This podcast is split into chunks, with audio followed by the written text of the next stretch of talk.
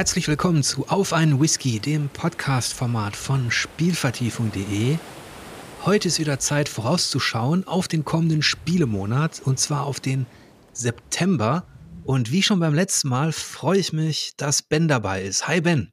Hi, schönen guten Abend, wie cool. Fach, Fachsimpeln, ohne was so richtig über manche Spiele zu wissen, das ist doch toll. Ja, das hat früher auch schon Spaß gemacht. Ey, keine, keine Betriebsgeheimnisse rausgeben. Vor allem, wenn es bei dir genauso warm ist wie bei mir hier in Hamburg, da unten in Dresden, dann dürfte das lustig werden. Nee, hier geht's gerade sogar. Also momentan ist es angenehm. Ich musste jedenfalls gerade schon die Katzen rausschmeißen, weil die verrückt gespielt haben. Oh, wirklich? Ja, Okami hing hier am Vorhang schon halb. Okay. Und Snorri ist dann auch irgendwie ausgeflippt und wollte sie da runterholen, was dann keine gute Idee ist, denn der wiegt über sieben Kilo. Und das ist typisches Katzen bei Wärmeverhalten? Ich weiß es gar nicht. Okay. Aber ich habe mich dann für die, äh, für die Methode Rauschmiss entschieden. oh, okay. Und jetzt, jetzt, jetzt machen sie das, was jede Katze macht, die Stray gespielt hat. Ja. Hast du es eigentlich gespielt? Ich habe es ich hab's ein bisschen gespielt, ja, nicht, nicht so weit. Mhm. Ähm, ist ganz, ganz süß gemacht. Es ja. hat mich jetzt nicht so unheimlich gepackt, weil also ich, ich mag Katzen, aber nur weil es eine Katze ist, fand ich jetzt nicht automatisch super geil. Aber sie haben das also die Welt ist super schick, finde ich, durch die man läuft. Wenn man die ohnehin mag, diese, diese Haustiere, wenn man dann draufschaut und, und sieht, wie viel Mühe die sich gegeben haben bei der Recherche, dann, ich glaube, dann ähm, steigt der Spielspaß halt bei Katzenbesitzern noch mal ein bisschen an. Okay, okay. Ich wünschte manchmal, man könnte ein bisschen mehr ähm, Quatsch machen. Es gibt ziemlich am Anfang, stellen sie vor, dass die, dass man mit der Tatze, ich glaube, Flaschen oder so runterschmeißen kann, ich weiß es nicht mehr. Und ich wünschte, an manchen Stellen wünschte ich, man könnte das einfach, einfach machen, weil man gerade Bock drauf hat, typischen Katzenblödsinn zu machen. Aber es ist leider Alex, äh, alles sehr, sehr kontextsensitiv. Aber äh, kann man, kann man machen, ja, es ist natürlich ein bisschen kontextsensitiv. Das heißt, da sitzen zwei Roboter beim Brettspiel, dann kannst du als Katze draufspringen. ja. Und die ganzen Steine fliegen durch die, durch die Gegend. Und wenn du dann runterspringst und die, die sammeln die mühsam auf, kannst du gleich nochmal drauf springen. Das ist ganz lustig. Das ist cool, ja. Dann kannst du so Pakete von Regalen auch mit der Foto so richtig schön runterschubsen, Stück für Stück für Stück, bis sie dann unten auf dem Kopf des Roboters landen. ja, also ein bisschen Unsinn kann man schon machen. Okay, okay. Ja, dann ja, spiele ich nochmal weiter. Ja, aber in diesem, äh, in diesem September, auf den wir jetzt schauen, zählt quasi wieder Editor's Choice. Also wir gehen chronologisch vor, was PC- und Konsolenspiele betrifft. Es kann aber auch sein, dass wir, dass wir einige Titel ja mit so einem Satz höchstens mal beschreiben und dass wir über andere hinwegspringen. Es kann auch sein, dass es Lücken gibt. Also Ben und ich, wir haben im Vorfeld versucht, möglichst ähm, ja möglichst viele der interessanten äh, Titel zusammenzusuchen, aber ihr werdet bestimmt das ein oder andere vermissen. Ja. Und äh, zum Beispiel hatte ich gar nicht auf der Liste, jetzt sind wir nämlich beim 1. September, ein Spiel namens Gerda, Ben. Das hast du reingebracht. Das habe ich entdeckt, ja, dass es am 1. September äh, kommen soll, was äh, wie ein sehr interessant ist. Sie beschreiben es als narratives Rollenspiel Light. Äh, ich glaube, das, das wird auch sehr.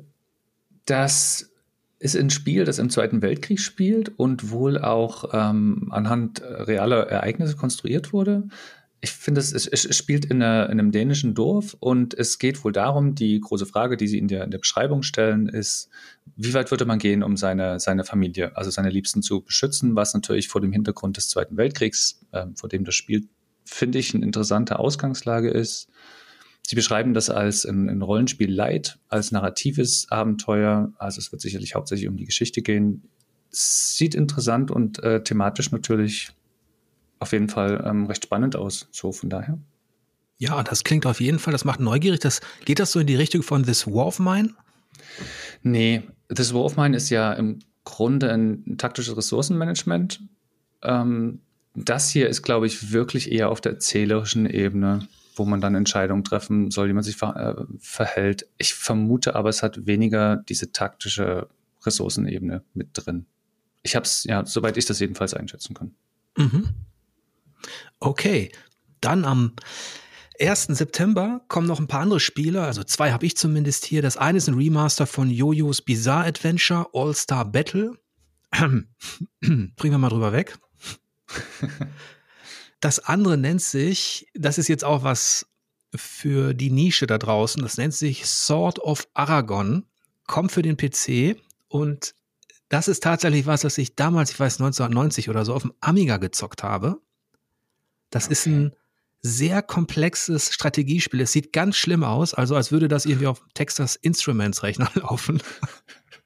Und es war damals auch schon ein grafischer Underperformer. Aber das ist, was die Komplexität betrifft, schlägt es Civilization für mich. Und ähm, es ist so ein bisschen der, ja, der Vorläufer von, von Spielen wie Fantasy General und Co. Interessant. Wird von SSI jetzt angeboten. Wie gesagt, wenn man sich Bilder anschaut, wird man zusammenzucken, aber ich werde dem doch tatsächlich eine Chance geben. Ja, zumal ja gerade bei, gerade bei Strategie tatsächlich ähm, das Äußere jetzt nicht so die wesentliche Rolle spielt, sondern wie es einen über seine Mechaniken reinzieht. Also wie gut die Systeme funktionieren. Ja, das, das stimmt. Das geht natürlich hier schon in Richtung Dwarven Fortress. Okay. Was cool war, so von daher. Also zumindest was die, was die Oberfläche betrifft. Ähm, ja. Und ich glaube, damals wurde es auch übel verrissen vom Amiga Joker. Irgendwie, es hat nur 20 Prozent gekriegt. Okay. Ich habe es aber gerne gezockt immer. Daran erinnere ich mich noch. Also das ist so ein Ding, das, das entwickelt sich dann wirklich erst nach so ein paar Stunden. Okay, okay. Mal sehen, ob das auch noch was wird jetzt mit ähm, in meinem Alter. Das erinnert mich, das erinnert mich an, an, ich weiß gar nicht, ich könnte heute gar nicht sagen, wie gut das war. Wahrscheinlich war es gar nicht so prall, aber ich habe damals auf dem Atari ST ein Spiel namens Cäsar gespielt. Mhm. Da musste man Truppen durch Italien oder nee, den ganzen Mittelmeerbereich, den, das, ja, ich glaube, das ganze Mittelmeer verschieben, um halt Ländereien sich anzueignen und letztlich das, ähm, da der Großherrscher zu werden. Mhm. Genau. Das fand ich auch, fand ich lange übelst spannend, obwohl es gar nicht so, ich glaube, es war gar nicht so toll. Aber manchmal fasziniert einen das und gerade wenn man jung ist, dann nimmt man ja auch so ein bisschen, was man kriegen kann, oder? Was mich damals halt überrascht hat, ähm, dass Sword of Aragon eben nicht eine reine Militärtaktik ist, wie schiebe die Speerträger nach vorne, damit sie die Reiterei ähm, aufhalten und sowas. Mhm. Es ist halt eine Fantasy-Welt, in der man eine Grafschaft erbt und die man so managen muss, dass Ressourcen und Einnahmen da sind. Also es ist richtig nach Jahreszeiten orientiert. Du musst richtig darauf achten, wie hoch die Steuern sind. Dann kannst du eben überhaupt erstmal Leute rekrutieren. Die musst du wiederum ausbilden. Dann gibt's gleichzeitig so Nebenquests mit Helden. Aber ich höre jetzt, hör jetzt besser auf. Ja, nein, klingt aber gut. Klingt echt gut. Ja, ich bin mal gespannt, ob es dieses, ob diese Komplexität unter dieser spartanischen Oberfläche heute noch überzeugen kann. Hm. Wir kommen zum zweiten. Nee, wir, wir kommen nicht zum zweiten. Wir kommen erstmal zum Nullten. Weißt du, was wir vergessen haben? Mhm. Wie heißt im Podcast? Ach, Trinkpause. Ben, Mensch, danke. Ja, das machen wir jetzt auch. Ja, oder? Ja, vor allem, weil ich weiß, dass du ja auch einen Whisky hast. Ja, richtig. Ich, den, den hatte ich schon mal hier. Das ist ein Nocando. Ich weiß, dass der gut ist. Danach war mir heute und deshalb gibt's den nochmal. Was ist das für ein Whisky? Ähm, das ist ein schottischer Single Malt. Mhm. Ja. Der ist so ein, ein ich glaube, ein relativ gemäßigter, also nicht allzu torfig, aber auch nicht zu, nicht zu lieblich. Also der hat schon, der hat schon ein bisschen, ein bisschen Feuer. Ja, deshalb fand ich den, deshalb fand ich den ganz gut. Ja, und ich habe mir gedacht, ich steigere mich mal gegenüber dem letzten Podcast. Da hatte ich ja einen Highland Park Viking Honor Whisky, zwölf Jahre alt. Ja. Von dieser Whisky-Sorte habe ich auch noch eine Probe, die ist 18 Jahre alt. Und da bin ich doch mal gespannt, ob man da die sechs Jahre Unterschied schmeckt. Ja, sechs Jahre und ein paar Tage. Richtig. Dann sage ich doch mal Cheers, Ben. Sage ich auch. Cheers. Ah ja, der ist gut. Den mag ich echt. Ui, hier schmeckt man aber die sechs Jahre. Ernst, echt jetzt? Wirklich. Inwiefern? Weil der viel würziger ist. Hm. Also der, der Highland Park hat mir auch sehr gut geschmeckt, der zwölf Jahre alte. Das, der ist halt ein bisschen, ähm, ja, äh, einfacher, süßlicher, was diese, also was den Geschmack betrifft. Ähm, und der hier ist wesentlich würziger und intensiver. Okay. Das ist auch kein Rauchwhisky, die ich ja eigentlich am liebsten mag, aber sehr angenehm. Muss ich gleich noch mal einen Schluck nehmen? Du magst die Rauchigen am liebsten, ja. Ich finde es ich find's schon gut, wenn die so ein.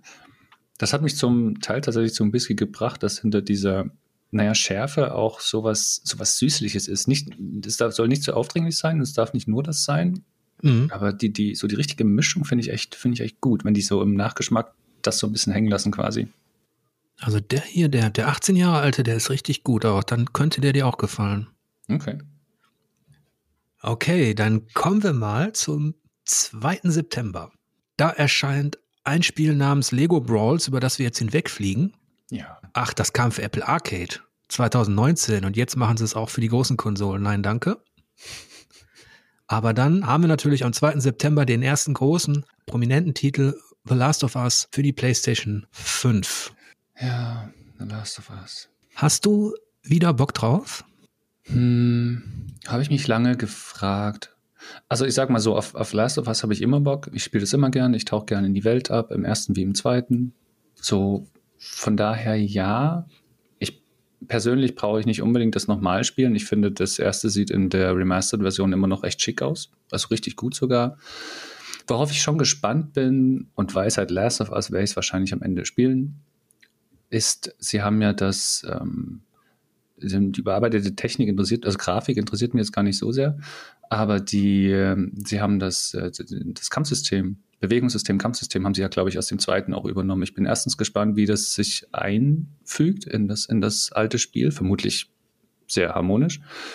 Und freue mich dann darauf, dass die, dass die Action und das, das Stealth vielleicht ein bisschen besser noch funktioniert. Da, da gab es ein paar Sachen, die ich gar nicht so gut fand. Cool fände ich, fände ich, wenn sie zum Beispiel das erste hatte Szenen drin, wo du, in denen du gezwungen wurdest zu kämpfen, also in denen du aus der Stealth gerissen wurdest, obwohl du eigentlich gut geschlichen bist, zum Beispiel. Die fand ich nicht so gut und einige Sachen an der Action auch. So von daher wäre es cool, wenn sie das aufbessern und dann wäre das schon eine nette Sache. Also das sind auf der spielmechanischen Seite schon die relevanten Punkte. Zum einen die, die Kampfmechanik als solche wurde verbessert für den zweiten Teil. Das Gegnerverhalten hat sich ähm, gestaltet sich komplexer. Das ist tatsächlich etwas, auf das ich mich auch freue. Und ähm, ich habe halt das, das erste Remake in dem Sinne damals auch nicht gespielt. Echt nicht, okay. Ich hatte es, ich hatte es deshalb gespielt und fand es deshalb cool, weil ähm, sie hatten damals, ach genau, das war, das war ein ganz großer Punkt ich glaube, es lief in einer höheren Bildrate, das war schon was. Und sie hatten einen noch höheren Schwierigkeitsgrad zugefügt, den ich, den ich klasse fand. Ich wollte es unbedingt da spielen. Da ist mir dann leider auch aufgefallen, dass die Action halt nicht so gut funktioniert. Das, das merkt man bei hohen Schwierigkeitsgraden ganz schnell. Aber genau, das war.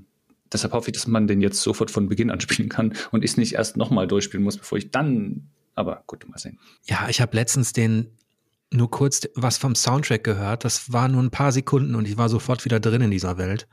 Boah, ja, ich also, weiß, das geht mir jedes boah, Mal so. Nach all den Jahren, das ist unfassbar. Das war einer der, und da bist du natürlich eigentlich der Experte, aber ich weiß noch, dass ich mir den auch ähm, sofort gekauft habe. Den habe ich damals mhm. rauf und runter gehört, den Soundtrack. Santa Olala heißt er, ja. Santa Olala, diese, diese Gitarrenklänge. Ja. Also der war fantastisch. Gut, ist einer der besten Spiele-Soundtracks überhaupt. Der, also überhaupt einer der besten Soundtracks, die jemals zu irgendwas geschrieben wurden, finde ich. Also er ist zumindest ganz, ganz vorne mit dabei. Da gibt's wirklich gar nichts zu sagen. Und auch bei mir ist genauso. Jedes Mal, wenn der, wenn der losgeht, bin ich gleich, bin, bin ich gleich wirklich sehr drin. Das ja. Last of Us hat wirklich was sehr, das hat bei mir was sehr Persönliches berührt. Ich finde es eigentlich, eigentlich finde ich es schwer, über das Spiel zu reden sogar. Ähm, und, und tatsächlich immer nur, wenn die Klänge angehen. Ähm, ich schaue mir manchmal das Ende nochmal an. Und in dem Moment, wo, wo, wo, wo Ellie sagt, ähm, swear to me und die Musik losgeht, dann ist, dann ist alles vorbei.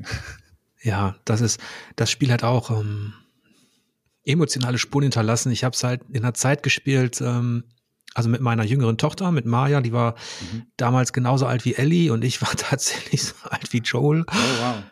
Und äh, da hatte mich überrascht auf dieser Beziehungsebene zwischen den beiden, da haben wir ja damals auch sehr ausführlich drüber gesprochen, wie gut Naughty Dog eben auch das Zwischenmenschliche darstellt, auch diese subtilen Töne und ja, äh, was dann hängen geblieben ist, war auch diese emotionale Grausamkeit in Anführungsstrichen, also als es diese Kälte gab zwischen Vater und Tochter, konnte ich das komplett nachvollziehen, wie sich da Joel natürlich jetzt der Vater fühlen musste. Mhm.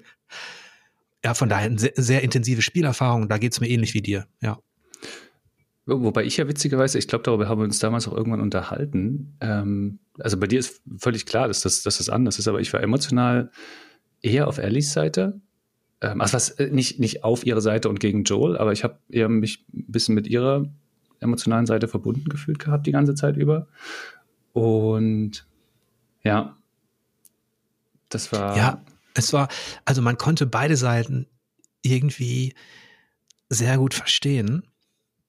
Und auch die, diese Vereinsamung, die beide, also die beiden drohte, in Anführungsstrichen, nur dadurch, dass sie eben aus anderen Welten kamen, mhm. ähm, war, die, war die dann natürlich noch mal, gab es da noch andere Nuancen. Und wenn man dann, ich glaube, jeder, unabhängig davon, ob man Vater ist oder nicht, oder eine Tochter hat oder nicht, kann man das, kann man das vermutlich ähm, äh, nachvollziehen. Ja, ich denke, man kann beide Seiten nachvollziehen, unter anderem, weil ihnen auch was gelungen ist, was Videospiele verdammt selten hinbekommen. Ähm, also das sind etliche Sachen, aber zwei Dinge, die mir einfallen, ist, dass sie, sie haben zum einen die Charaktere sind nicht nur da, das Spiel zu erklären, was man als nächstes machen muss. Und die erklären auch nicht ihre Emotionen, sondern das ist eine super, also es ist natürlich ein inszeniertes, ein filmisches Verhalten, das schon, aber trotzdem relativ natürlich und, und, und bodenständig und nachvollziehbar. Ähm, man, man hört, man spürt diese Untertöne, ohne dass sie gesagt werden. Und es werden auch nicht von einer Minute auf die nächste auf einmal diese üblichen Dialogszenen abgespielt, wo sich die Charaktere äh, Gesicht für Gesicht gegenüberstehen, links, rechts, links, rechts sagt was, sondern das ist alles so in das, in das Spiel oder in die F Filmszenen eingebunden. Also es ist eine unglaublich harmonische Erfahrung auch, die man ja. macht. Und deshalb funktioniert das so großartig. Und ich habe es damals, glaube ich, genannt, dass es für mich so wirkte wie ein spazierendes Spiel, mhm. dass ich das Gefühl hatte, dass mir das Spiel den Raum und die Zeit gibt, um eben auch Dinge sacken zu lassen, aber eben auch um die Figuren zu entwickeln. Und das war, was die Dramaturgie betrifft, war man ja einiges gewohnt schon zu der Zeit, aber das war auf jeden Fall ähm, sowohl für Naughty Dog als auch für die, äh, gerade für AAA-Spiele im Allgemeinen, war das ein Schritt nach vorne hinsichtlich Regie. Ein riesiger Schritt nach vorne, ja. Und er ist ja, ich finde ihn bis heute auch unerreicht, tatsächlich. Obwohl was zehn Jahre ins Land gezogen sind. Ich wüsste nicht, dass ein Spiel das ganz genauso gut hinbekommt, tatsächlich. Deswegen ist dadurch, dass ich jetzt, dass das recht lange her ist und ähm, dass Naughty Dog vielleicht tatsächlich das Ganze auch spielmechanisch nochmal verbessert, werde ich auf jeden Fall, würde ich mich auf jeden Fall nochmal da reinstürzen. Ja, werde ich sicherlich auch machen. Ich glaube, ich muss meinen, ich muss meinen zweiten Run, Run durch ähm, auf dem höchsten Schwierigkeitslevel des Last of Us 2, den habe ich noch nicht ganz fertig, aber danach dann. Das machst du ähm, schon öfter, ne? Dass du, wenn du es einmal durch hast auf normal, dass du dann auf schwer gehst oder sogar auf den allerhöchsten, ne? Ja, ich will die Spiele schon auf den allerhöchsten Schwierigkeitsgraden spielen. Also ich finde das, wenn spielmechanisch gute Sachen sind und Last of Us, von vielen wird es abgetan, aber für mich ist es tatsächlich hervorragende Stealth-Action aus verschiedenen Gründen. Und dann, dann macht mir das unheimlich viel Spaß, die Spielmechanik wirklich voll auszureizen und dann auch dazu bestehen quasi, ist natürlich eine Herausforderung, wo es spannend ist, die zu, die zu schaffen. Genau, das mache ich, mache ich tatsächlich recht häufig. Ja, das ist eben auf, de, auf dieser Ebene des Katz-und-Maus-Spiels ist eben auch sehr, sehr stark. Und genau, zum einen das, das, das Katz-und-Maus-Spiel, ähm, also die, die Art und Weise, wie man, spätestens im zweiten Teil dann, wie man Gegner beeinflussen kann, wie vielfältig die reagieren, wie vielfältig dann noch die, die Szene entwickelbar ist, von, von da an, wo die einen entdecken. Ähm, die meisten Stealth-Action-Spiele sind relativ einfach oder Spiele, die Stealth haben, Du wirst entdeckt und jetzt wird geschossen. Das ist das, das, ist das Einfachste. Da gibt es verschiedene Abstufungen. Und ich finde, Last of Us, vor allem zwei, hat unheimlich viele Abstufungen. Und was ich so mag, was ich, was ich so gut mag, ist, das hat so eine coole Dynamik, die so genial zu der Welt passt, in der, in der das spielt. Nämlich, dass ähm, es ist eine unheimlich brutale Welt und du hast manchmal aber, die Gegner sind so, also das Spiel zwingt dich manchmal, ähm, dann muss man einen Gegner schnell töten und du, du, bringst sie brutal um, um, um, sich dann wieder schnell verstecken zu können. Das hat so, eine, so, ein, so, ein, so ein Hin und Her und so ein Fließen aus dieser, diesen brutalen, kurzen Vorstößen und dann wieder leise sein. Das finde ich, also ich mag das unheimlich, unheimlich gut. Ja, das war damals auch eines der Designziele, dem sie tatsächlich gerecht geworden sind, dass sie genau das versuchten zu inszenieren innerhalb der Action ich hatte ja gesagt, das ist ein spazierendes Spiel auf der dramaturgischen Ebene, der erzählerischen Ebene und so weiter, dass es sich Zeit mhm. nimmt. Aber sie nehmen sich tatsächlich auch innerhalb der Action Zeit, indem sie dem Spieler die Möglichkeit bieten, ja, so Tempowechsel taktisch einzuleiten. Ja. Das ist schon sehr stark auch, ja. Richtig. Aber bevor das ein kompletter Podcast wird, den wir übrigens auch machen können über das Remake, ähm, kommen ja. wir mal zum 6. September und da hast du ein Spiel auf der Liste entdeckt namens Circus Electric. Ja, Electric oder Electric, ich weiß nicht genau, wie es ausgesprochen wird in dem Fall. Das ist von den, von, von den Zen Studios. Das sind die, die Zen Pinball und Pinball FX zuletzt gemacht haben. Finde ich, sieht interessant aus, weil es zum Teil, also man muss, man muss einen, einen also zum ersten ist das Art Design wirklich cool, eben in so einem Zirkus, so ein, naja, wie soll ich sagen, Fantasy verzerrter Zirkus so ein bisschen. Ähm, bisschen Fantasy, bisschen Science Fiction mit drin und man muss den wohl managen und es gibt ein Kampfsystem. Ich muss zugeben, dass ich noch nicht gecheckt habe, warum man eigentlich kämpft oder was genau man machen muss oder warum zwei Parteien gegeneinander antreten. Auf jeden Fall muss man über Karten werden dann verschiedene Fähigkeiten, wahrscheinlich verschiedene Figuren ähm, miteinander gegenübergestellt. Und das fand ich einfach taktisches Rollenspiel mit Karten mit einem coolen Stil hat mich einfach angesprochen und deshalb bin ich da gespannt, was das wird. Da du gerade den Zirkus erwähnt hast, es gab ja diese eine TV-Serie, die wir beide sehr gemocht haben. Da spielte auch ein Zirkus die oh. Hauptrolle in den USA. Carnival, ne? Carnival, Mann, eine der großartigsten Serien immer noch, finde ich. Die hatte so eine, ja, das war so ein, war so ein Zirkus, wo ähm, heute wird man sagen, naja, im Grunde waren es mehr oder weniger behinderte Menschen zum Teil, kleinwüchsige Behinderte, alle Menschen, die nicht der Normalität entsprechen, eher waren dort. Ähm, Genau, spielte so nach dem Ersten Weltkrieg, vor dem Zweiten oder vor dem Ersten noch, das weiß ich gerade nicht genau. Und hatte so eine, so eine geniale, düstere Stimmung, so was, was, was, was Mythisches mit der, ein, ein, ein, ein bösartiger Pfarrer oder Priester, ich weiß nicht gar nicht mehr genau, spielte den Gegenpart so ein bisschen und das hatte intensive Szenen dabei. Ja, habe ich geliebt. Ja, habe ich auch geliebt. Habe letztens noch überlegt, ob ich, ähm, ob ich die nochmal anschaue. Ich habe es damals im, im englischen Original geschaut. Ich glaube, du hast es mir so, sogar noch ausgeliehen. Ja, ja, ja, du hast es von mir, genau. Ja. Und irgendwann gab es wahrscheinlich auch eine, eine deutsche Übersetzung. Ich überlege noch, ob ich, ob ich das nochmal ähm, anschaue. Ja, ja die hat es die leider nur auf zwei, zwei Staffeln gebracht, dann wurde sie eingestellt. Hm. Wäre interessant gewesen. Die wollten, ich habe mal gelesen, die wollten mit den nächsten zwei Staffeln, wollten die ein paar Jahre in die Zukunft springen, dann zwei Staffeln erzählen, dann nochmal in die Zukunft springen. Ich glaube, die wären im Zweiten Weltkrieg oder vielleicht danach dann sogar rausgekommen. Klang super interessant. Und dieses, dieses, dieses mythische, diese, diese biblische Bedrohung, die sich näherte, war mit dem Krieg wohl irgendwie in Verbindung. Also es war auch ganz interessant, wie sie das thematisch eingebettet hatten. Ja, die war auch wirklich sehr gut. Hat mir gut gefallen. Ähm am 6. September erscheinen noch einige andere Spiele. Über eines hüpfen wir mal hinweg, das nennt sich Temtem. Das hört sich an wie so eine Art Pokémon. Also man kann Kreaturen trainieren mit Elementtypen und so. Okay. Ist auch ein Online-Rollenspiel. Ja.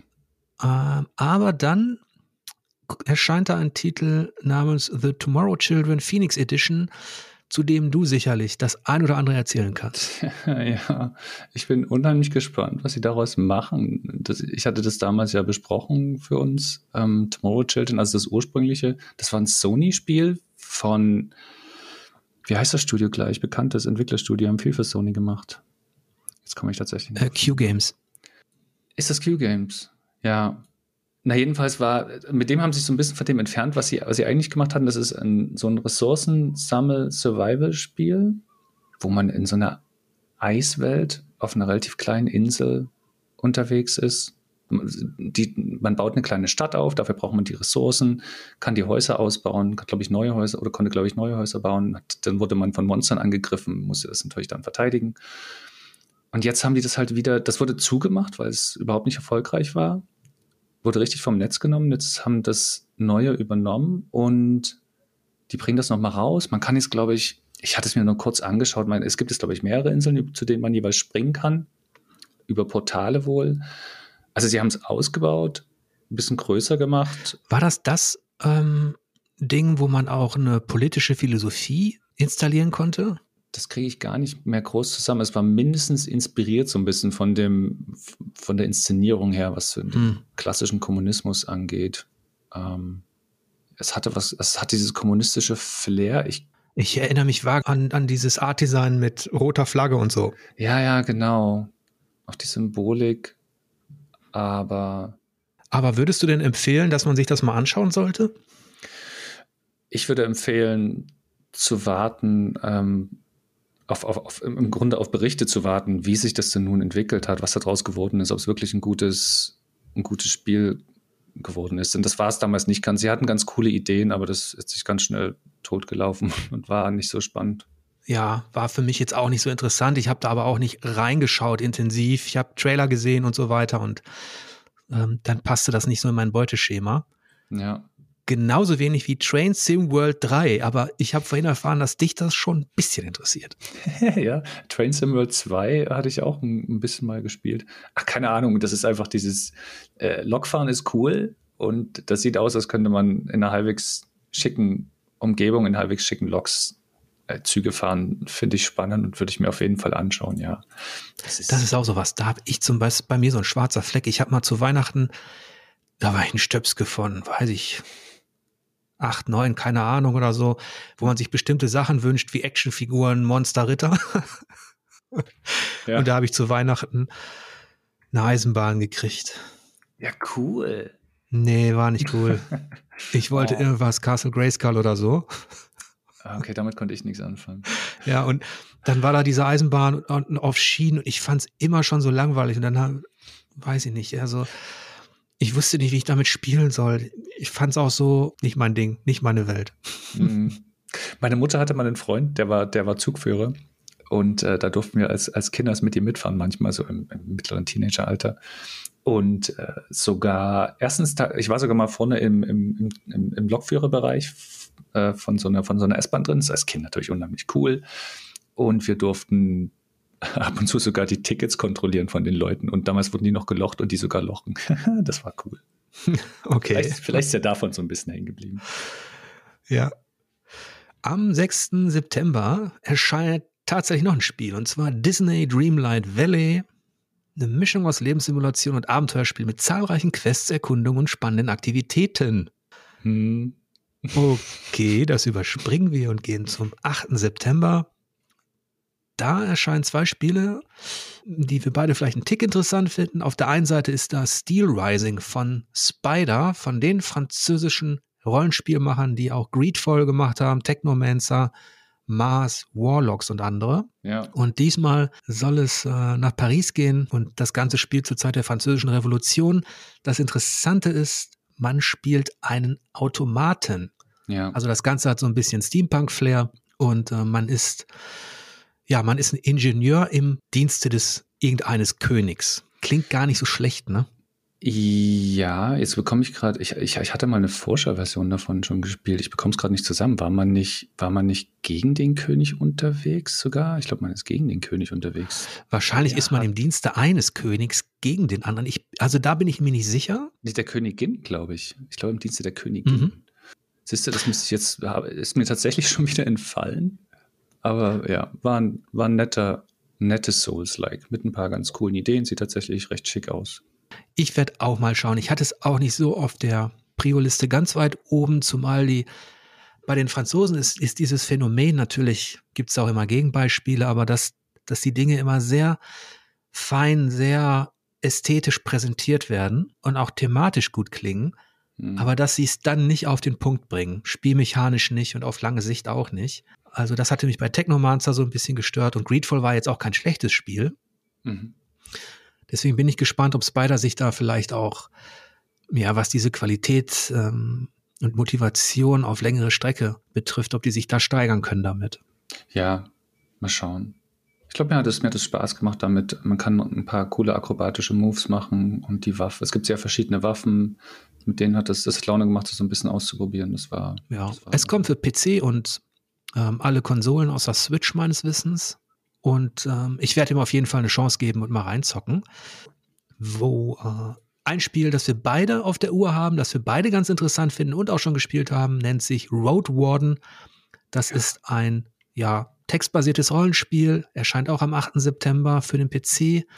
Und es gibt bis auf ein paar Pixelzeichnungen keinerlei Grafik. Es ist also eigentlich statisch, fast wie diese Text-Adventure aus alten Zeiten. Also Guild of the Thieves oder sowas oder Us. Mhm. Und ähm, ich habe es angezockt, du hast es angezockt. Es ist interessant, ne? Ja, es ist interessant, weil zum einen ist es doch recht stimmungsvoll, weil es ist, ich finde die Grafiken hübsch gezeichnet die Musik, die läuft, äh, macht noch eine netten, nette, nette Kulisse. Und die Texte sind gut zu lesen. Und man trifft, wie gesagt, ich weit habe ich nicht gespielt, die Demo ein bisschen. Man trifft, glaube ich, ganz interessante Entscheidungen ähm, bei dem, was man da erlebt. Was mir gefallen hat, war an dem Dialogsystem zum Beispiel, dass man sich für eine Tonalität entscheiden kann. Also ob man freundlich antwortet, neugierig, schroff. Ich glaube, es gibt so fünf oder sechs mh, Stimmungen, die man, mit denen man ein und dieselbe Frage stellen kann. Also es ist nicht so wie beim klassischen Multiple Choice, dass man drei Fragen hat, die in die eine oder andere Richtung gehen, sondern dass man eine Frage hat und die in einer bestimmten Tonlage stellen kann. Das, das war ganz nett. Ja, das, das fand ich auch spannend, dass man überlegen konnte, wie man auf, Reagoren, auf Figuren reagieren will. Ja, und ansonsten muss es sich natürlich beweisen. Es gibt innerhalb der Abenteuerspielbücher, also der Gamebooks, eine hohe erzählerische Qualität, äh, unter anderem bei Sorcery. Das sind ja die, diese Geschichten äh, von den Inkel Studios, die auf Steve Jacksons Fighting Fantasy beruhen. Und das ist jetzt allerdings, geht, hat ähnliche Elemente, ähm, geht aber so, geht aber in eine andere Richtung und tatsächlich auch eine sehr interessante Fantasy-Welt, die sie da aufbauen. Wollte ich gerade sagen, genau. Schon in den ersten paar Seiten, sage ich jetzt mal, die da an Text ähm, zu lesen sind, fand ich es ganz spannend. Ohne dass sie, ohne dass sie sich zu Tode beschreiben, haben sie eine, ja, man will schon wissen, was da eigentlich passiert. Seltsame Kreaturen, seltsame Dinge, geheimnisvolle Dinge, die vor sich gehen. Mal schauen. Aber das ist auf jeden Fall etwas, das bei mir auch auf der Liste steht. Dann springen wir zum 9. September. Da erscheinen zwei Spiele, die relativ prominent sind. Auf der einen Seite ist das Splatoon 3 für Switch und auf der anderen Seite NBA 2K23 für alles, was irgendwie ein System ist. ja. Splatoon ist auf jeden Fall interessant. Das ich, ich hatte ich es nicht so viel gespielt. Ich habe den ersten ein bisschen gespielt, dann nicht groß weiter, auch weil die Online-Anbindung, speziell das Partysystem bei Nintendo ja praktisch nicht vorhanden ist. Ähm, aber es war zumindest vom Konzept her ein interessanter, interessanter Multiplayer-Shooter. Und äh, ich glaube, gerade gestern hat mich erst ein Freund gefragt, ob wir zusammen zocken. So von daher bin ich da wahrscheinlich dabei. Ja, Splatoon ist im Multiplayer-Bereich auf jeden Fall etwas, das man auch mal mit, mit Leuten zocken kann, die jetzt nicht irgendwo in der Liga sind oder so. Das, das, stimmt, ja. Auch dass sie es tatsächlich geschafft haben, ähm, einen Shooter zu machen, in dem es nicht nur einfach geht, sich äh, plump abzuballern, sondern da ganz coole Ideen drin haben und das aber nicht krampfig pädagogisch wirkt oder so, fand ich, fand ich durchaus sympathisch. Ja, es, es passt auch sehr gut natürlich zu Nintendo. Mhm. Beim Basketball bin ich tatsächlich raus, obwohl ich es über Jahre hinweg immer sehr gerne gespielt habe, auch selbst. Aber das interessiert mich nicht mehr. Basketball war immer das, die Sportart, die mich virtuell mit am wenigsten interessiert hat. Ja, jetzt, jetzt haben sie natürlich Jordan dabei. Ähm, mhm. Also in diesem einen Modus, der damals auch sehr erfolgreich war, wo ich mich sowieso gefragt habe, wieso sie das nicht fortgeführt haben. Aber da bin ich raus, genauso wie beim Fußballthema. Ja. Aber dann kommt am 13. September ein Spiel namens Little Orpheus. Ja, von dem ich mir schon dachte, dass du das eigentlich kennen musst, weil das von The Chinese Room ist. Richtig. Das habe ich bei Spielvertiefungen damals auch vorgestellt. Ich kam dann nicht mal zu einer Rezension, aber es gab damals eine Erkundung dazu, weil das doch eine, eine sehr charmante Science Fiction ist, die da inszeniert wird, mhm. die so ein bisschen was hat auch von Jules Verne und Co. Ähm, von daher werde ich dem ja, vielleicht schaffe ich es dann tatsächlich mal, das zu besprechen, weil es würde sich lohnen. Es ist, also was die, was diese filmische Inszenierung betrifft, aber filmisch jetzt im Sinne von Filmkulissen, mhm. ist das wirklich sehr interessant. Das war schon auf dem iPad klasse. Okay. Aber es ist, ähm, verstehe ich das richtig? Es ist weniger Erzählspiel, sondern es ist schon hauptsächlich ein Plattformer? Ja, es ist, okay. ähm, es ist ein Plattform, es ist ein Action-Adventure mit leicht, also die akrobatische Herausforderung hält sich tatsächlich in Grenzen. Und es lebt letztlich vom Storytelling und von den äh, bizarren Situationen, die du da erlebst. Ähm, okay. Und von seinem Witz im weitesten Sinne. Okay. Dann erscheint am 13. September für den PC Freedom Planet 2. Das sagt mir gar nichts. Ist auch ein Plattformer, sieht aus wie ein Amiga-Spiel. Ich habe mir das ganz kurz angeschaut. War wohl fünf Jahre in Entwicklung. Jump and Run so ein bisschen. Am 13. September erscheint dann Warhammer 40k Dark Tide. Ja, darauf bin ich ganz gespannt. Ja, das habe ich mir gedacht, denn das ist ja von Fat Shark und die haben ja mit Vermintide schon relativ gut abgeliefert, ne? Ja, ja, richtig. Äh, der erste und dann auch der zweite waren, waren richtig cool. Wir spielen das immer noch. tatsächlich. Das ist immer, das ist eines der Spiele, die, wenn wir, wenn unsere Gruppe gerade nichts anderes zum Zocken hat, dann spielen wir Vermintide ein bisschen weiter, wenn wir es schaffen. Äh, genau. Von daher bin ich gespannt, was sie jetzt daraus holen, weil sie mit dem Warhammer-Universum gezeigt haben, dass sie damit gut umgehen können, weil die Spiele auch ohne das verdammt gut wären. Sehr motivierend, sehr spannende, also eine, eine coole Left 4 Dead Weiterführung quasi ist das. So, von mhm. daher. Ja, ist ein, ist ein Koop-Shooter und äh, Vermintide hat sich auch super verkauft damals. Hatte auch ein besseres Image als zum Beispiel Star Wars Battlefront 2, weil, weil die Leute, die Entwickler eben auch auf Mikrotransaktionen verzichtet haben und hat sich innerhalb von vier Wochen damals eine Million Mal verkauft, was jetzt für, okay. was in Zeiten von Elden Ring vielleicht nicht mehr so viel ist. Okay. Aber was damals auch schon richtig gut war für, das, für den Titel, den keiner auf der Uhr hatte. Ja, und genau, es ist ja auch eine, eine, eine kleinere Geschichte. Es ist ja kein, ich glaube, es ist noch nicht AAA, was man als das bezeichnen würde, so von daher. Aber Dark Tide kommt nur für PC und Xbox, ne? Mm, leider, leider ja. Wir spielen ja meistens auf PlayStation, von daher ist das ganz schön ärgerlich, ehrlich gesagt. Naja. Aber zwei Tage später gibt es eine Action-Alternative. Metal Hellsinger kommt ja. für alle Plattformen, außer für die Switch. Das ist ein Ego-Shooter und ein Rhythmusspiel in einem. Man mhm. ist eine Dämonin und ähm, ja, da muss man im Takt quasi schießen. Und zwar im Takt zu den äh, Metal Beats. Das ist zumindest für mich, der jetzt diese Musikrichtung auch mag, zumindest im Ansatz interessant, auch wenn ich kein großer Freund von Rhythmusspielen bin. Also ob man dann also zum Headbang-Rhythmus tatsächlich auch seine Kopfschüsse setzt, ich weiß es nicht. Ich finde es ganz cool. Ich finde die Idee cool und ich finde das Spiel auch soweit ganz nett. Es macht schon Laune. Ähm, was, ich, was, was mich immer so ein bisschen stört, ist, dass man nur auf die, nur auf die, auf die Hauptbeats quasi die, die, die, die Schüsse setzen darf. Man darf nicht auf, auf Offbeats was hauen, man kann nicht einen coolen Rhythmus schießen. Das, sowas erkennt das Spiel einfach nicht. Das ist, so ist es halt nicht gedacht. Aber das ist schade, weil das würde dem noch so vieles zufügen. So, so, ich fühle mich immer so, dass ich das gerne machen würde beim Spielen. Und man darf aber nur bum, bum, bum, bum, quasi. Ja, das war auch schon zu sehen. Hm in den ersten Spielszenen, dass es da quasi so Brüche gab. Also es ist kein durchgetaktetes, ähm, also kein wirklich auf dem Punkt Akustik-Shooter in dem Sinne. Naja. Nee, genau, ja. Aber es macht trotzdem, es macht äh, trotzdem Laune, die Sachen zusammen zu kombinieren, weil man dann ganz mächtige, recht mächtige Sachen da rausholen kann. Das ist schon launig. Ja, das klingt doch gut. Am 15. September erscheint dann für PlayStation und für Xbox Outer Wilds. Stimmt was ein famoses Spiel ist, über das man gar nicht so viel sagen sollte, außer spielt es. ähm, es ist ein es ist ein unheimlich interessantes Konzept, weil das Ganze spielt in einem Universum, also in, nee, in, in einem Sonnensystem, in einem Sternsystem sollte ich, sollte ich sagen. Und in diesem Sternsystem kann man sich von Planet zu Planet bewegen. Mit einem Raumschiff fliegt man da.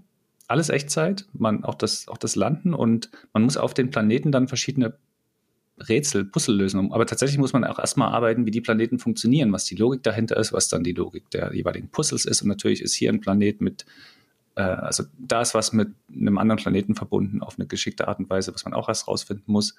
Und dieses Sternsystem nach, nach einer äh, gewissen Zeit, ich weiß gar nicht, wie lange die ist, ehrlich gesagt, explodiert das. Also wird das vernichtet und dann fängt dieser Tag oder was das ist, lass es, die Zeit fängt eben wieder von vorne an. Hm das ist erstens unheimlich cool, dass das so ist und dass man das beobachten kann, dass dieses Sternsystem so funktioniert. Und es ist eben auch wahnsinnig clever konstruiert vor allem. Das klingt interessant und ähm, ist jetzt auch auf meiner Liste. Es gab aber die Version schon für andere Systeme, schätze ich dann mal, ne? Ja, das ist auf PC schon recht lange draußen. Ein paar Jahre ist es halt draußen. Und mhm. auch für die, auch für die PS4-Generation, PS4 Xbox One-Generation, es kommt jetzt halt für die Series und die PS5.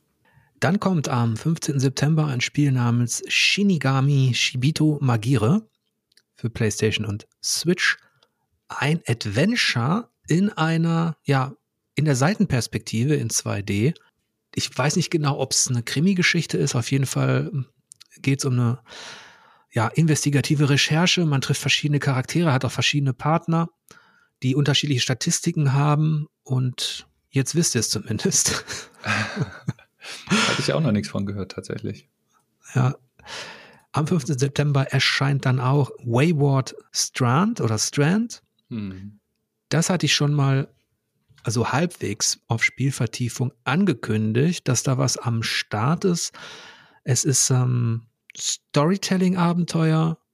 Man ist irgendwie an Bord eines schwebenden oder fliegenden Krankenhauses und trifft halt verschiedene Charaktere. Das Ganze soll eine sehr liebevolle, emotional interessante Erzählung haben zumal dann die Zeit für alle gleichzeitig verstreicht an Bord dieses Krankenhauses und man, je nachdem, was man halt macht, man kann eben nicht überall gleichzeitig sein, erfährt man unterschiedliche Dinge über diese Figuren und kann dann natürlich auch andere Hintergründe erfahren. Mehr weiß ich auch nicht.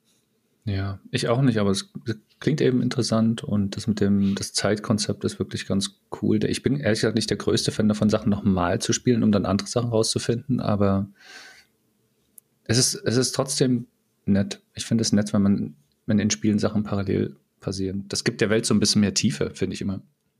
Mhm. Ich bin auch mal gespannt. Ähm, ich habe letztens die Erfahrung gemacht, dass bei diesen narrativen Spielen, die auch Richtung Rollenspiel gehen, dass es, ja, da muss man schon für gemacht sein. Also ähm, I Was a Teenage Ex-Colonist zum Beispiel hat mich erst neugierig gemacht, aber ich konnte es nach einer halben Stunde nicht weiterzocken. Oh wow, okay. Warum? Wegen der Darstellung und weil mich das Thema gar nicht mehr interessierte. Da geht es aber auch mehr um Dating und Beziehung. Okay. Gut.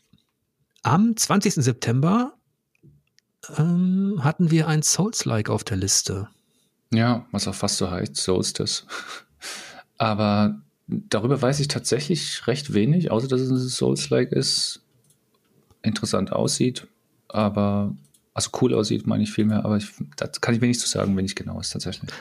Ja, und meine Vorfreude hält sich auch deshalb in Grenzen, weil jetzt so langsam das Ende der Fahnenstange erreicht ist, finde ich. Wir haben beide nicht allzu gute Erfahrungen gemacht mit Thymesia.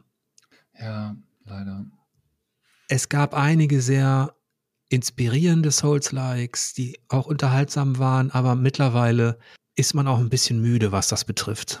Ja, was auch daran liegt, dass viele das Konzept hauptsächlich darüber replizieren, dass sie die gleiche Art von Steuerung verwenden und halt schwere Gegner haben, aber ja. wenig eigentlich darüber hinaus versuchen, das weiterzuentwickeln oder so richtig eigene Ideen einzubringen, mal abgesehen vom Szenario. Ja, und deswegen entsteht keine Harmonie. Ja. Weil ich bin nur bereit, mich in diesen Anspruch zu schmeißen und Dinge zu wiederholen und auch wirklich zu arbeiten für meinen Sieg, wenn ich dann als Gegenleistung auch eine Spielwelt habe, die, und da ist der Anspruch natürlich auch gestiegen in den letzten Jahren, aber die, die wenigstens lebendig, interessant und spannend wirkt. Ja. Nur um meine Hand-Auge-Koordination zu trainieren oder um mich zu beweisen, dass ich jetzt irgendeinen Boss legen kann, spiele ich die Spiele nicht. Ich würde sagen, es kommt drauf an bei mir. Wenn das Kampfsystem wirklich, wirklich gut ist, dann finde ich das schon cool. Dann würde mir das sogar reichen. Ich habe halt bei Thymesia gemerkt, dass das hat ja eben auch ein gutes Kampfsystem. Das ist sogar, wenn man so möchte, innovativ auf seine Art. Mhm. Aber das hat mir nicht ausgereicht. Ja, wobei das, äh, das Problem, also ein Problem von Thymesia ist für mich auch, dass das, ich fand es viel zu einfach. Es ist total profan irgendwann, wenn man den Trick raus, was heißt einen Trick raus hat, wenn man weiß, wie man das sein, seine Charakterentwicklung richtig einstellt, die richtigen Waffen ausrüstet, dann zieht man da durch wieder. Also es ist schlicht langweilig über weite Strecken, selbst die Bosse, erschreckenderweise. Ja, und ich, ich habe mich dabei ertappt, wie ich zum Beispiel, einfach um noch mehr zu sehen letztlich, ob sich dann tatsächlich noch was tut, was sich aber letztlich als Trugschluss erwiesen hat, also Worldbuilding, Storytelling, ne? Hm. Äh, bin ich einfach um die Gegner rumgerannt. okay. Weil es mir dann auch zu doof war, wenn man es dann eben einmal raus hat und ja. das ist eben ein ganz großer Unterschied. Das ist ein bisschen tragisch, weil dieses Team aus Taiwan letztlich äh, schon eine gute Idee hatte, eine rein spielmechanisch mhm. gute Idee ja. ähm, die sie auch sauber umgesetzt haben. Es ist sehr temporeich, sehr offensiv, aber es, dieses Spiel hat letztlich, kommt nicht an den Punkt, wo eine Harmonie entsteht und andere Souls-like, Likes wie jetzt ein Mortal Shell oder auch selbst ein Ashen, die, die jetzt auch nicht rankommen an die ganz großen Vorbilder von From Software, aber die haben es zumindest geschafft, ähm, eben auch eine Spielwelt entstehen zu lassen. Ja, fand ich auch. Genau, da war mehr drumherum das ist halt, das ist ja auch so eine Sache. Es gibt praktisch nichts zu entdecken in den Schläuchen, die überall gleich aussehen, als bei Thamisia. Das ja, und die ganz schlimmen Textbotschaften. Ja. Oh je. Gut, verlassen wir das Thema Thymesia. genau.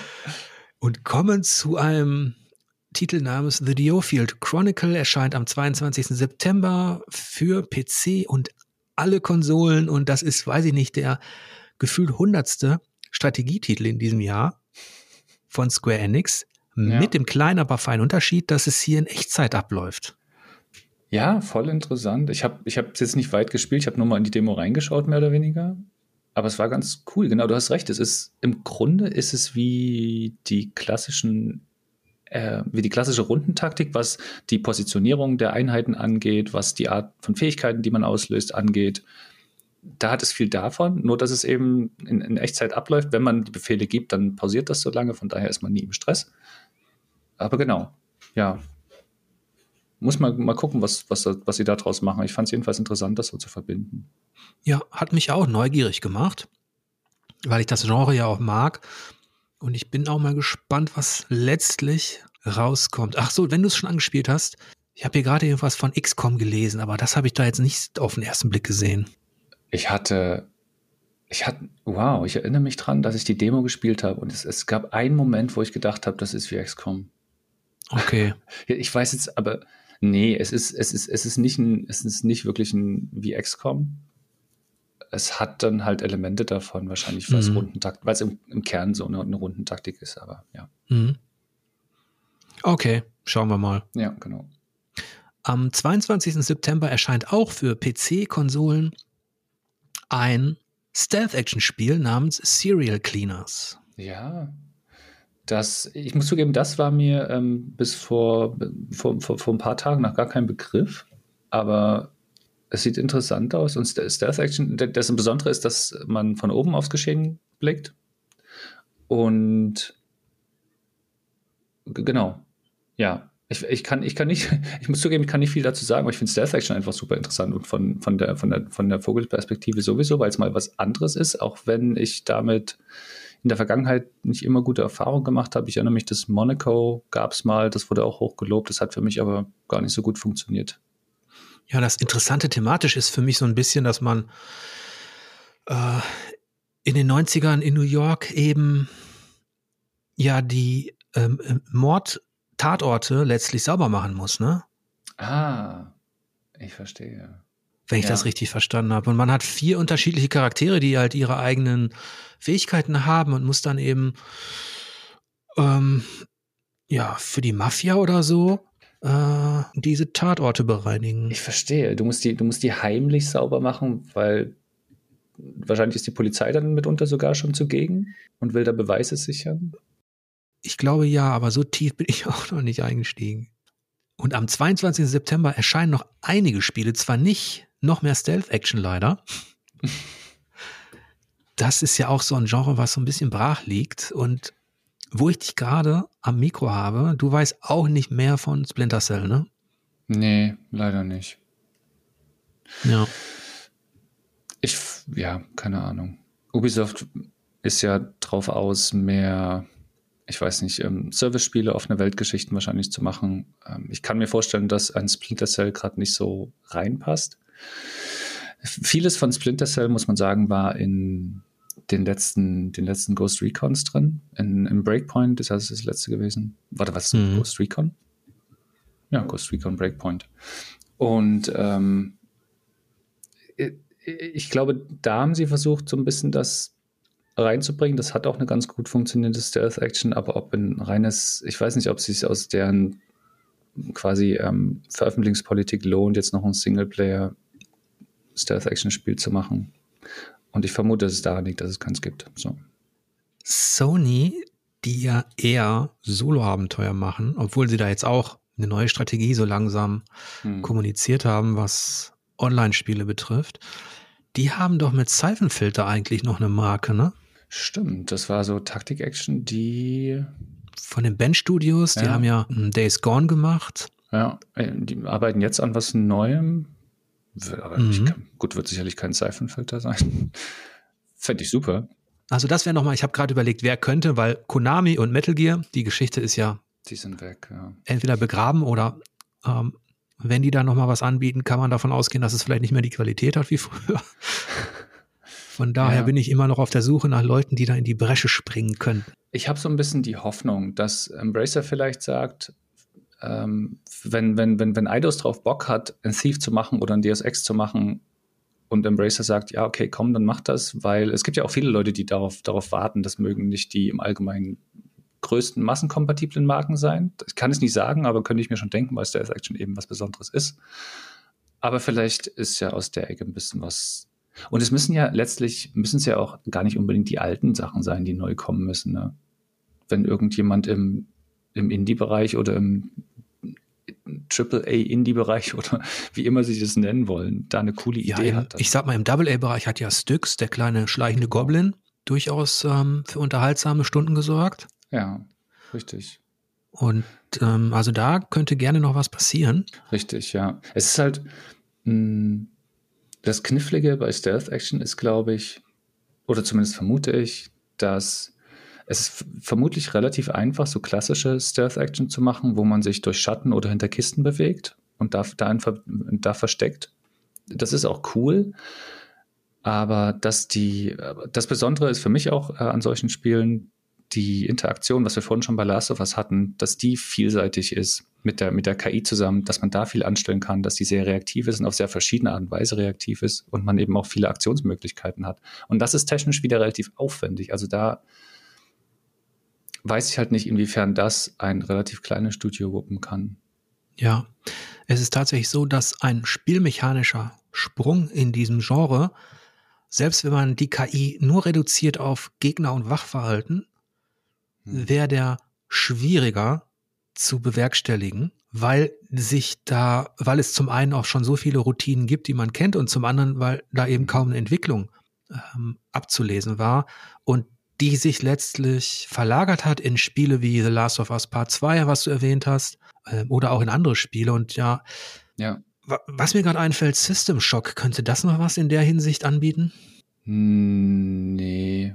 Ich würde, das erste, das erste, also was jetzt kommt, ist ja ein Remake vom ersten und mhm. das war ja keine Stealth-Action. Das war interessanter und recht vielseitige Action, vielleicht auch mit Stealth. Ich weiß gar nicht genau, wie weit sie da jetzt gehen wollen, aber da würde ich nichts in dem Sinne erwarten, dass man da große Fortschritte sieht. Ja, es ist, es war ein Ego-Shooter letztlich, der aber mhm. auch Ablenkungsmechanismen oder vielleicht war so erst im zweiten Teil. Ich bin jetzt nicht ganz. Der zweite, war, der zweite war, was das angeht, Stealthiger, ganz genau. Ja, der erste ja. war noch, war noch relativ straight, ähm, hm. eher, eher ein Shooter, ein Action-Rollenspiel. Ja, na gut, der zweite Abstecher in diesem Podcast. Kommen wir zum, zu einem Spiel namens Session Skate Sim am 22. September. Ja, ich habe das mal, ich habe das kurz gespielt. Es ist relativ, ist von daher interessant, weil es auch versucht, das Skaten in so einer urbanen Umgebung, nicht so Tony, Tony Hawks mäßig überzogen. Also Tony Hawks fand ich immer sehr style, ja, stylisch, arcadisch.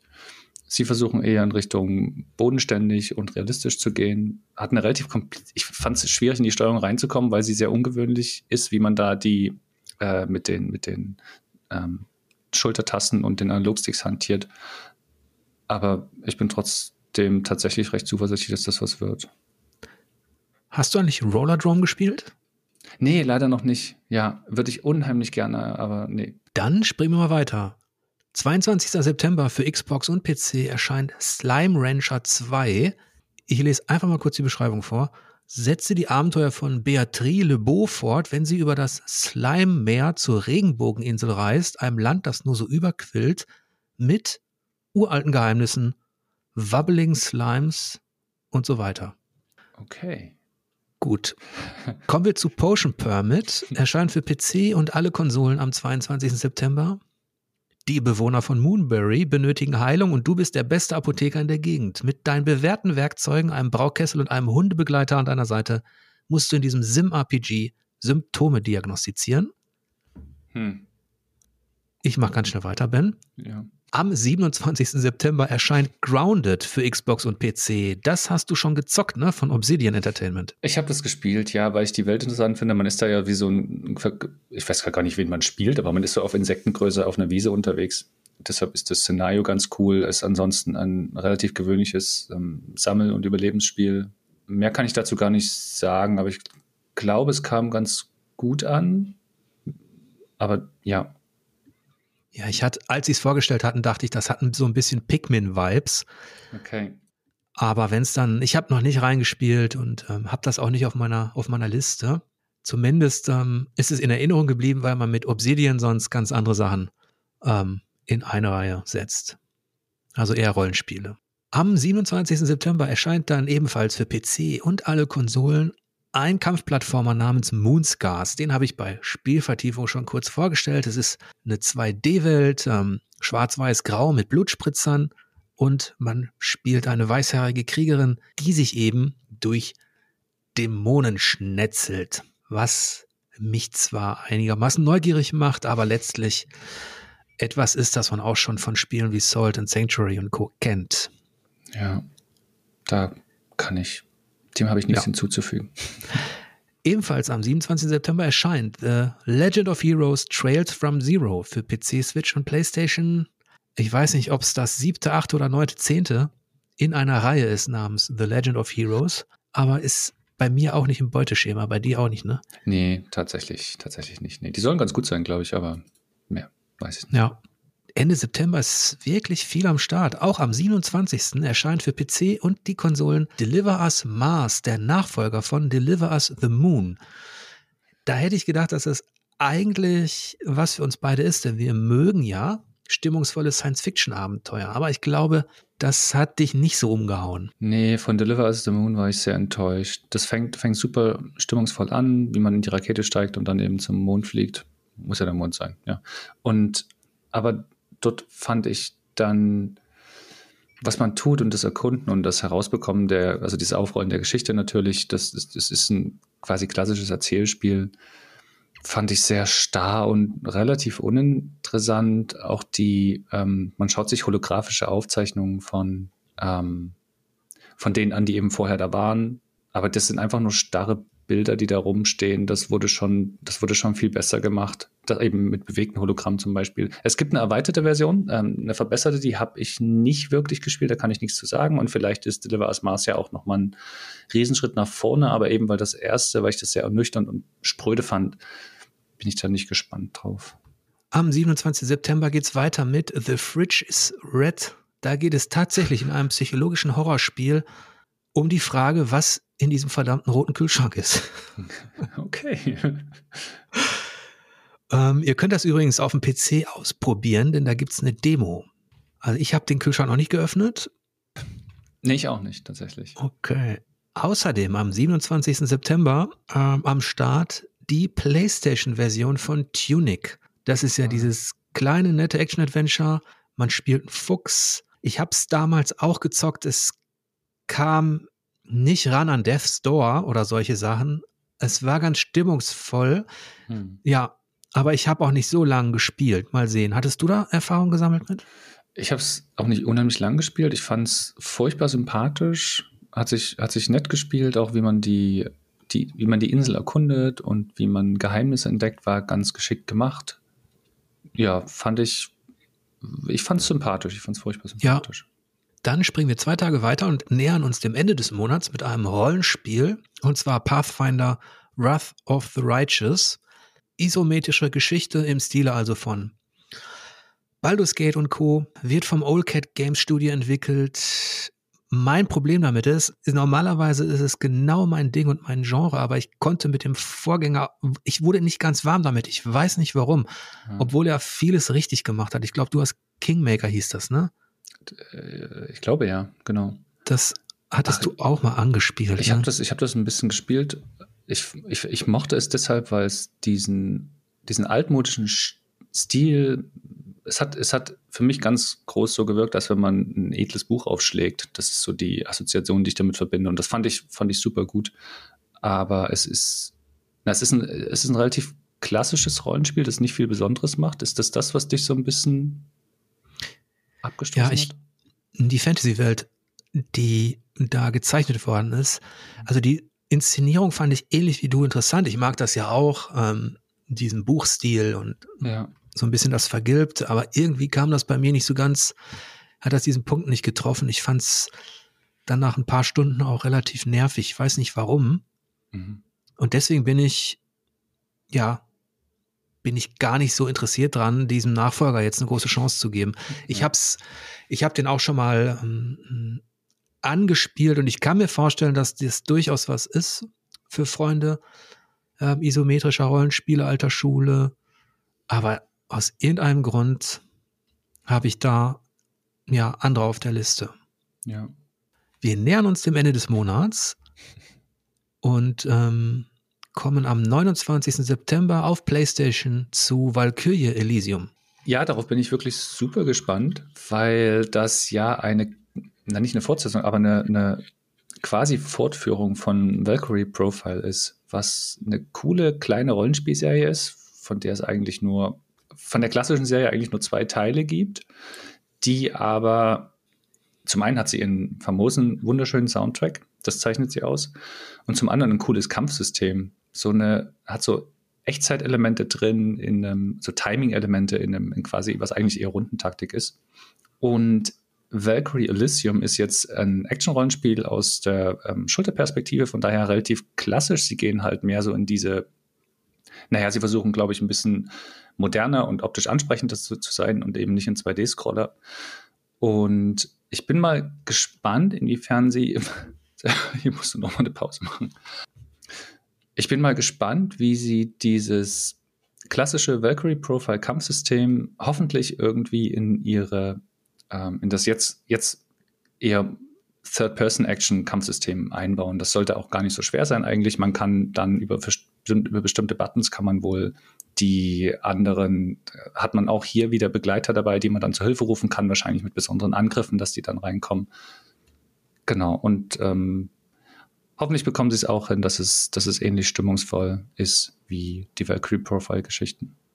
Ja, also was mich an diesem Action-Rollenspiel zumindest thematisch interessiert, ist natürlich die nordische Mythologie. Mhm. Es klingt ja fast so wie, ja, wie eine Parallele zu God of War Ragnarök, denn auch hier ist, äh, wenn mich nicht alles täuscht, geht es dem Weltende entgegen und man spielt halt eine Valkyrie.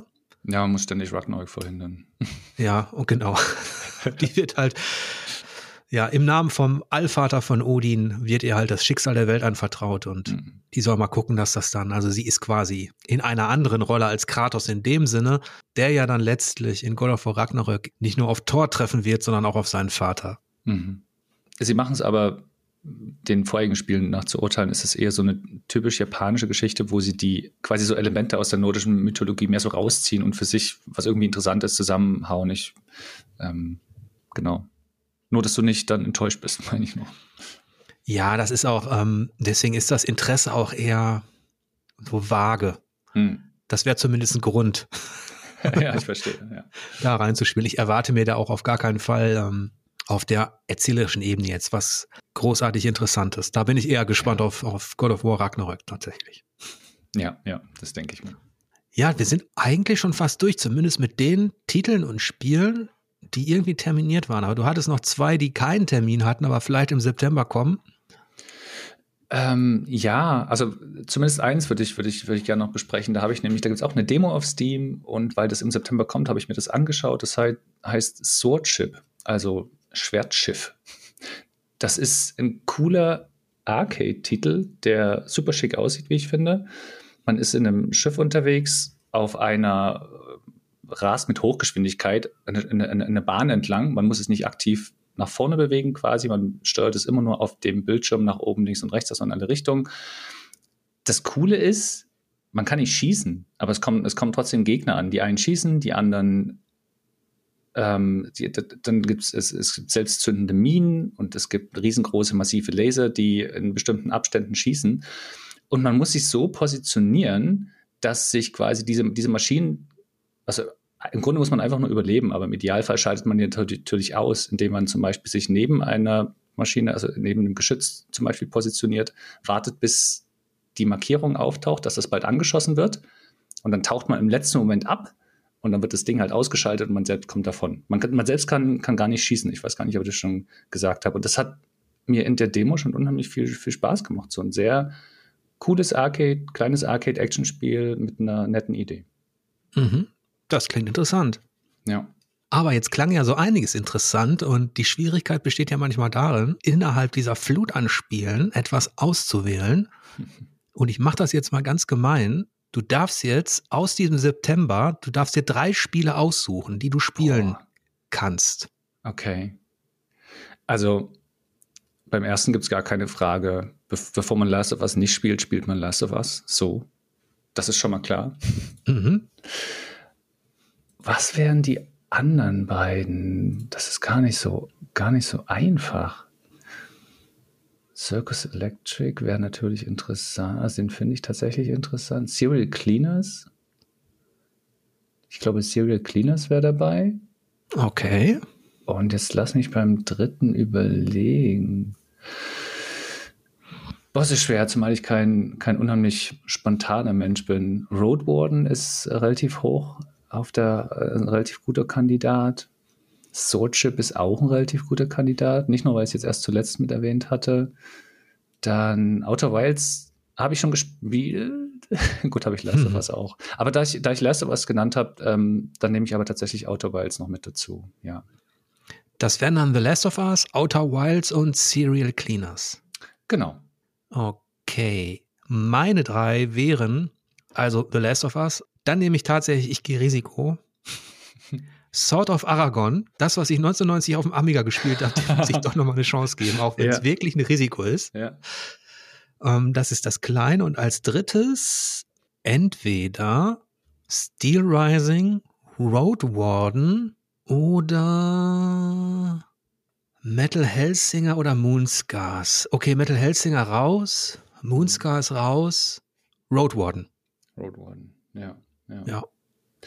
Boah, jetzt hatte ich in meiner, in meiner Überlegung, habe ich, hab ich Valkyrie Elysium vergessen gehabt. Ich fürchte, ich fürchte, ich würde sogar, wenn ich noch dürfte, ähm, Serial Cleaners durch Valkyrie Elysium ersetzen. Nicht, dass das irgendeine Rolle spielt.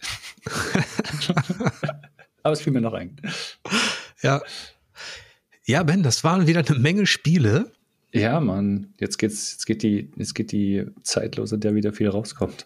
Ja, und ich weiß, dass du dir demnächst ähm, sehr viele anschaust. Ich glaube, wenn ich hm. diesen Podcast ausstrahle, bist du vermutlich noch auf der Gamescom in Köln, ne? Ich glaube, wenn der Podcast kommt, bin ich dann schon am Rückweg. Also am, Fre am Freitag geht es ja. für mich tatsächlich auch schon zurück. Von daher, ah, okay. ja, genau. Aber ja. genau, ich bin auf der Gamescom, bin mal gespannt, was das wird. Gibt es denn auf der Gamescom etwas, auf das du dich ganz besonders freust und das du hier schon erwähnen darfst? Ähm, ich bin gespannt auf ein Interview mit dem Glenn Schofield, der Dead Space gemacht hat und der jetzt Callisto Protocol macht. Das ist, glaube ich, eine, das ist, glaube ich, echt eine ganz coole Sache. Ein anderes Interview, das ich leider zeitlich nicht schaffe, worüber ich mich wahnsinnig ärgere, ist ähm, ein Interview mit Ron Gilbert, das wir haben. Das ist, glaube ich, interessant, zumal es ja zuletzt ein bisschen eine Kontroverse gab mit, äh, was die Reaktion auf das neue Monkey Island angeht. Die waren nicht immer so positiv. Ja, auf jeden Fall hast du ähm, hast du da einige interessante Termine in Köln. Hm. Ich bin ja nicht da, werde das wahrscheinlich für nächstes Jahr in Angriff nehmen, falls es Spielvertiefung da noch gibt. Und da kommen wir auch gleich zum Punkt. Das war ein schönes Gespräch, Ben. Vielen Dank. Ja, hat Spaß gemacht, wirklich. Hat urlang gedauert, oder? Ja, das ist ja immer so. Wir sagen vorher, wir gehen nicht alle Spiele durch und dann bleiben wir doch fast überall hängen. Ja, vor allem eine Weile hängen, stimmt. Falls ihr auch Spaß hattet äh, mit dieser Diskussion über die Spiele, die für PC und Konsole im September kommen, sagt doch euren Freunden und Bekannten Bescheid, dass es da dieses Magazin gibt namens Spielvertiefung. Ihr könnt es unterstützen mit einem Abo über Steady und dann ist vielleicht auch garantiert, dass es in Zukunft weitere exklusive Berichte gibt und überhaupt, ja, ne, dieses Magazin. Ich bedanke mich bei euch fürs Zuhören und wünsche euch wie immer lange Spielzeit und angenehme Bosse. Bis demnächst.